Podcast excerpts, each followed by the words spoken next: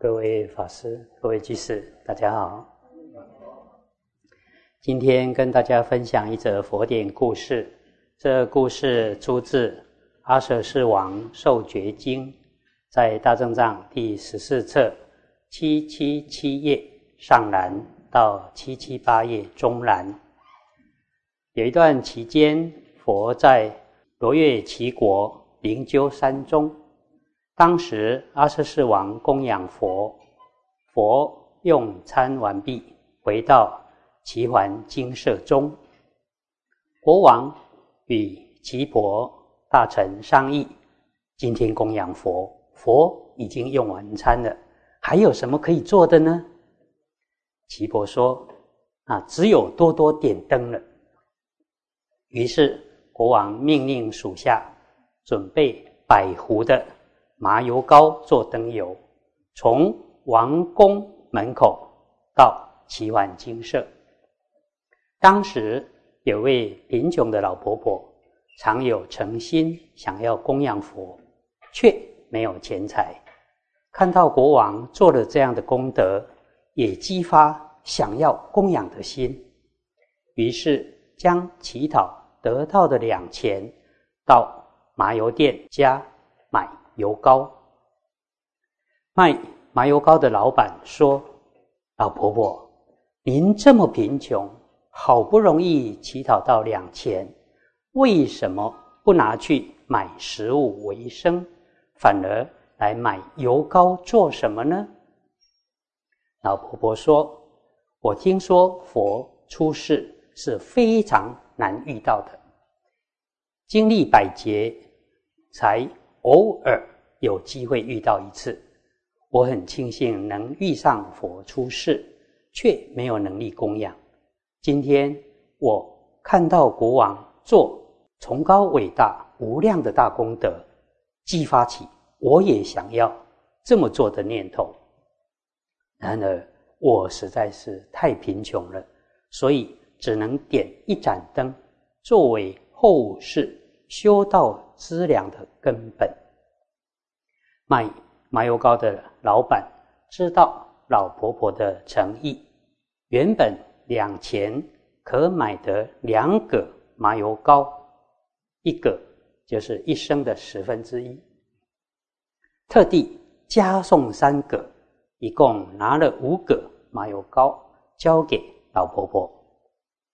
老婆婆就带着这些麻油糕在佛。住席的地方点灯，老婆婆心里估计这些油膏的量恐怕燃不到半夜就烧完了，便自己发誓说：如果我未来世能像佛一样得到油膏，应该整个晚上都光明不熄灭。顶礼之后就回去了。那时虽然有人帮忙守护国王供养的灯，但有的灯已经熄灭，有的油已经烧完了。而老婆婆所点的那一盏灯，灯光特别明亮，远远超越其他的油灯，整个晚上都不熄灭，油膏也烧不完。直到隔天早晨，老婆婆。再次来到佛住席的地方，朝着佛的方向顶礼，合掌退到一旁。佛对木莲说：“现在天色已亮，可以熄灭所有的灯了。”木莲遵照佛的指示，逐一把油灯三熄，其他所有的灯都已熄灭了，只有老婆婆的灯。暮年三次要熄灭，却都无法熄灭。于是他就拿起袈裟，想要三洗，可是灯光更加明亮。其次，又以神通力引迅猛大风吹向这盏灯，但老婆婆的灯却更加旺盛猛烈，甚至向上照耀到梵天。遍照三千世界，都看得到光明。佛对木莲说：“停下，停下来吧。这是未来佛的光明功德，不是你的神通力所能消灭的。这位老伯伯过去已经供养了一百八十亿佛，从前一尊佛得到受记，专心致力于以经法教化开导人民。由于没有时间修布施，因此今生贫穷，没有财宝。从现在起，经过三十劫后，功德将圆满。未来必定成佛，佛号叫须弥灯光如来。他的佛土没有日月，人民身中都有大光明。宫室中种种珍宝光明互相照耀，就像刀立天上一样。老婆婆听到了佛的受记，非常欢喜，当下轻轻举起身体。上升到虚空，离地面一百八十丈，再回到地面顶礼佛之后离去。阿舍世王听到这件事，便问奇婆：“我做了这么大的功德，佛却不对我受记。这位老婆婆只点燃一盏灯，就得到佛的受记，怎么会这样呢？”奇婆说。国王所供养的量虽然很多，然而心不专一，不像这位老婆婆这么专注一心的虔诚供养佛。于是国王决定再次用花供养佛。深夜下令花园的管理人，命他们清晨时摘采好花，早点送到宫中来。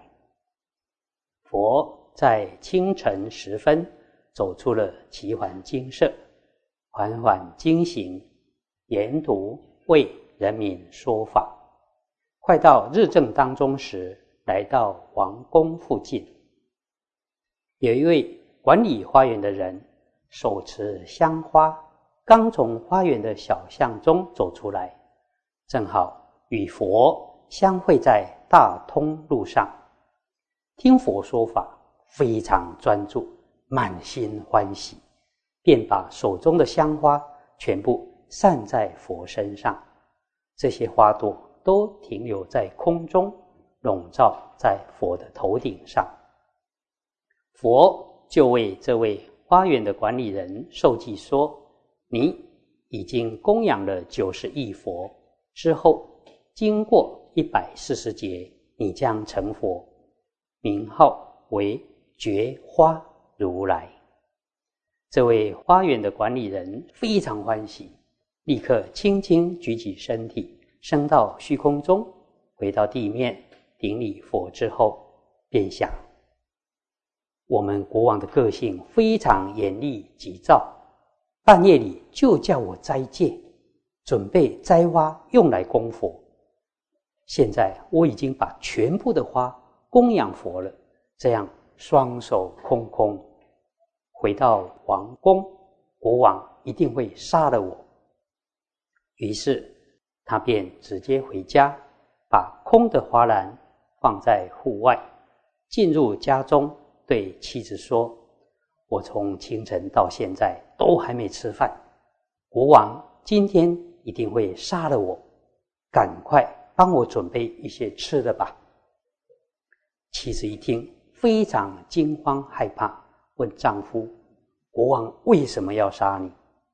丈夫便对妻子说明来龙去脉，妻子便走出来，到灶前生火煮饭。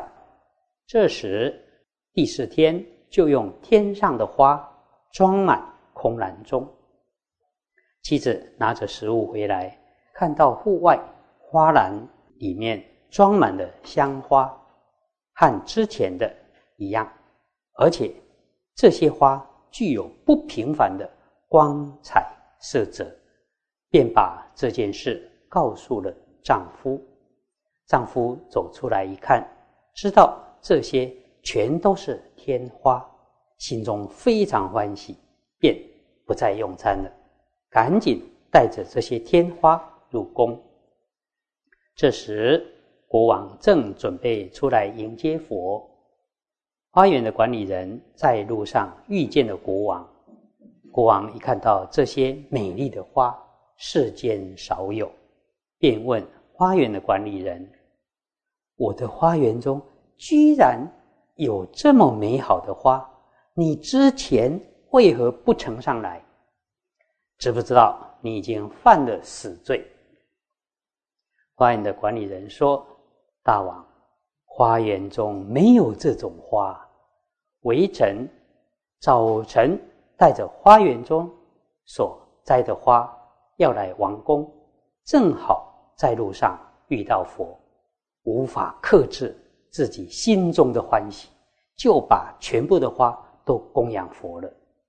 佛就为我受记，我知道这样一定会被国王处死，于是经过自己的家索取一些食物。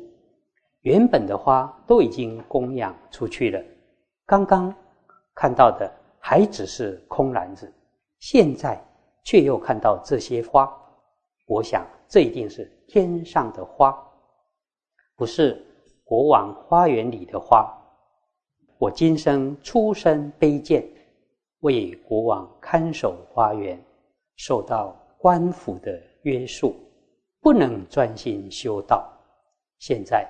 我已经得到佛的授记，即使就这样死了，也一定能升到天上，在十方佛前不再受到任何戏服，可以随心所欲精进修行。国王如果要杀我，我也不在乎。国王一听到花园的管理人也得到佛的受记，便立刻。心生惭愧、恐怖，肃然起敬，毛孔直竖，立刻起身顶礼，长跪向他忏悔。佛抵达王宫，用餐完毕后，说了祝福语之后离去。国王问七婆：“我之前准备了许多油膏，点灯供养佛，而老婆婆。”只供养佛少数的油膏，就得到佛的受记。今天我用王宫的好花供养佛，想要修福德，而花园的管理人却得到佛的受记，为什么唯独我一无所获？心里实在很郁闷。我可以再做什么功德呢？奇婆说。国王，您虽然连续多日修福，但是您是使用国库中的财物，指使人民出劳力，心中充满骄傲自大，或是愤怒不满，因此无法得到佛的受记。现在您应当舍弃身上这些庄严自己的饰品。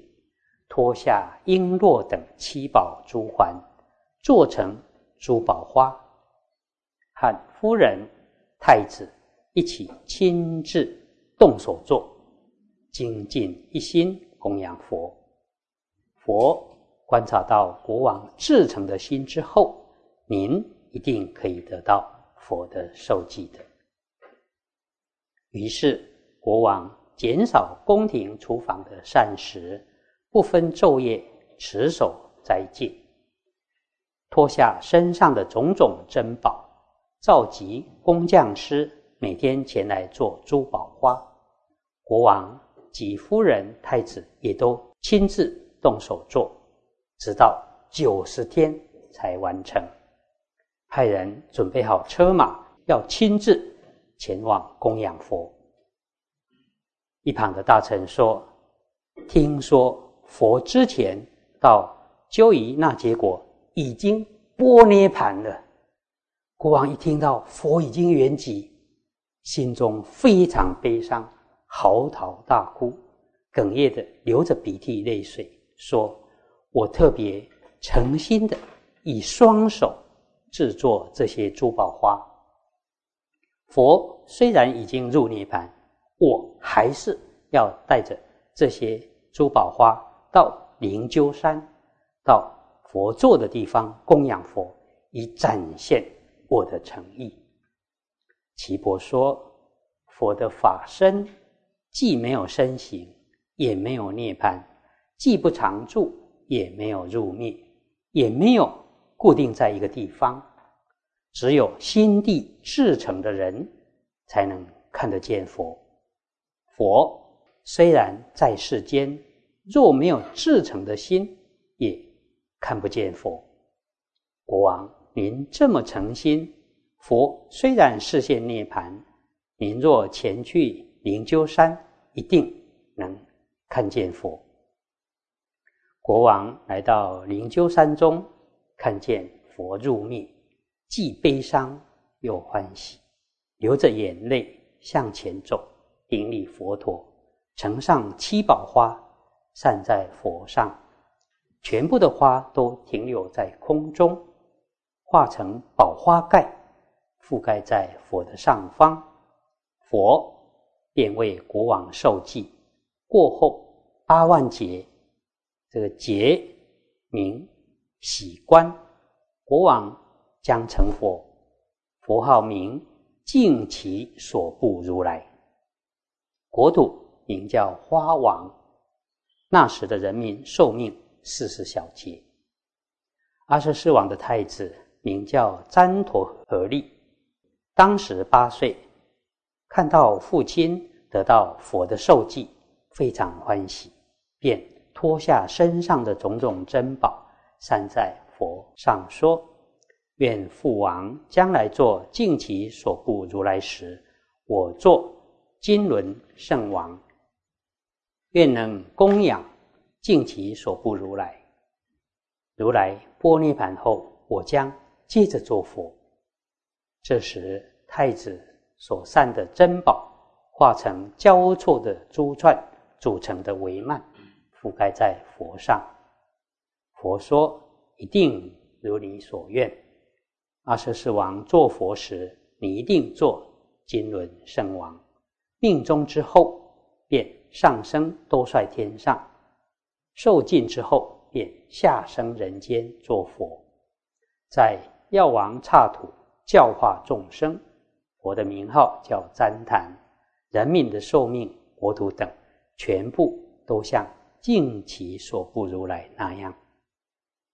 佛。为阿舍世王及太子受祭之后，阿舍世王及旃陀和利太子就上前向佛顶礼。这时一片光明，看不见佛在什么地方。这则故事有几个地方值得我们参考：布施不在钱财或所施的物品多少，而是重在发心。例如老伯伯非常贫穷，好不容易行乞得到两钱，他并没有买食物来充饥，反而觉得佛陀出世，百千万劫难遭遇。若不把握机会供养佛的话，什么时候才有机会供养呢？而阿舍世王供养的灯油虽然多，但从发心来说，老婆婆。一无所有，尽其全力，全部拿来供养，这样的发心更是难能可贵。另外，阿舍世王又命花园的管理人摘采最好的花送来宫中，以便供养佛。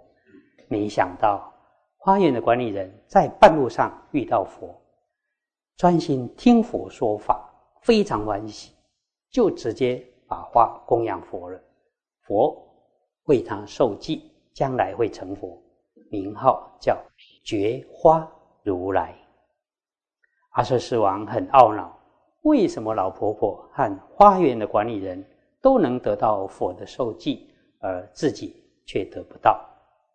大臣岐婆对国王说：“国王，您虽然供养佛，但是您都是使用国库的财物啊。”自己的悭贪的心没有舍，心中有充满了骄傲自大、愤怒不满，这样怎么能得到佛的受记呢？阿舍世王因此诚心持守斋戒三个月，并亲手以珠宝做成的宝花要供养佛，但这时却听说佛已经圆寂了。奇婆对阿舍世王说：“佛色身虽然已经入灭，但还有法身在，只要以至诚的心，也能见到佛的法身。”最后，阿舍世王至诚供养，终于得到佛的受记。这则故事提示我们：有机缘遇到三宝，应该好好把握机会，赶快种福田。另外，说到香花供养，《长阿含经》的第二经《游行经》提到，世尊在娑罗林双树下将要入涅盘时，娑罗双树本来不是开花的季节，却突然开花了。天龙八部也散了很多的花及旃檀香供养佛。佛告诉阿难。如果真要报恩供养的话，不是供养世间的花或天花，而是要供养觉悟的花，也就是清净持戒、读诵经典、受持正法、依法而行，这才是真供养。觉悟的花胜过世间的花及天上的花，体会无我。才是最上的供养。以上以这些与大家共勉。